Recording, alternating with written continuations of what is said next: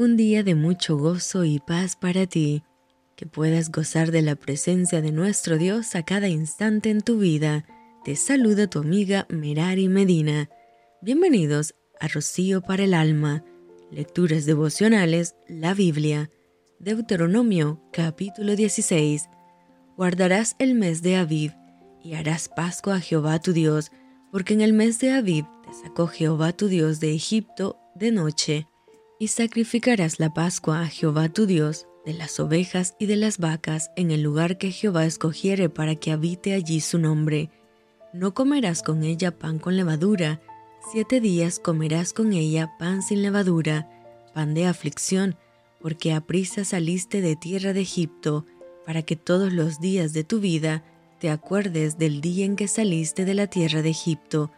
y no se verá levadura contigo, en todo su territorio por siete días, y de la carne que matares en la tarde del primer día, no quedará hasta la mañana.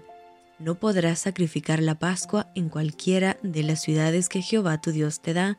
sino en el lugar que Jehová tu Dios escogiere, para que habite allí su nombre. Sacrificarás la Pascua por la tarde a la puesta del sol, a la hora que saliste de Egipto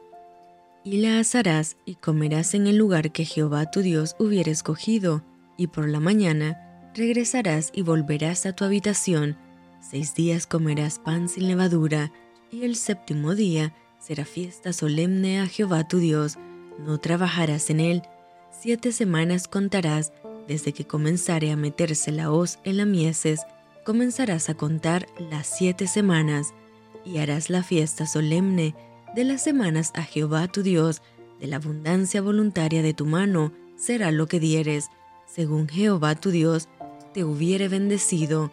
y te alegrarás delante de Jehová tu Dios, tú, tu hijo, tu hija, tu siervo, tu sierva, el levita que habitara en tus ciudades, y el extranjero, el huérfano y la viuda, que estuvieren en medio de ti, en el lugar que Jehová tu Dios hubiera escogido para poner allí su nombre, y acuérdate de que fuiste siervo en Egipto, por tanto, guardarás y cumplirás estos estatutos. La fiesta solemne de los tabernáculos harás por siete días, cuando hayas hecho la cosecha de tu era y de tu lagar, y te alegrarás en tus fiestas solemnes, tú, tu hijo, tu hija, tu siervo, tu sierva, y el levita, el extranjero, el huérfano y la viuda, que viven en tus poblaciones, Siete días celebrarás fiesta solemne a Jehová tu Dios en el lugar que Jehová escogiere,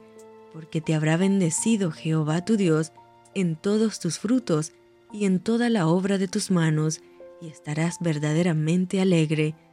Tres veces cada año aparecerá todo varón tuyo delante de Jehová tu Dios en el lugar que él escogiere, en la fiesta solemne de los panes sin levadura, y en la fiesta solemne de las semanas y en la fiesta solemne de los tabernáculos,